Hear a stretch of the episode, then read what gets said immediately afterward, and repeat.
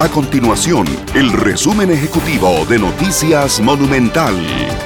Hola, mi nombre es Alejandro Meléndez y estas son las informaciones más importantes del día en Noticias Monumental. La ley para impedir el traslado del feriado del Día de la Madre en el 2024 se publicó ayer en el diario oficial La Gaceta. Recordemos que la legislación para traslado de feriados surgió como ayuda al sector turismo tras el impacto de la pandemia del COVID-19, de modo que se fomentaran los fines de semana largos en el país. Esta ley tiene una vigencia hasta el próximo año.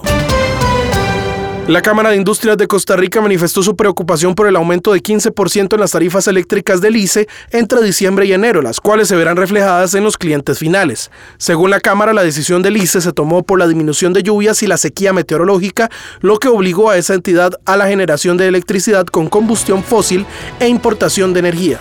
Estas y otras informaciones usted las puede encontrar en nuestro sitio web www.monumental.co.cr.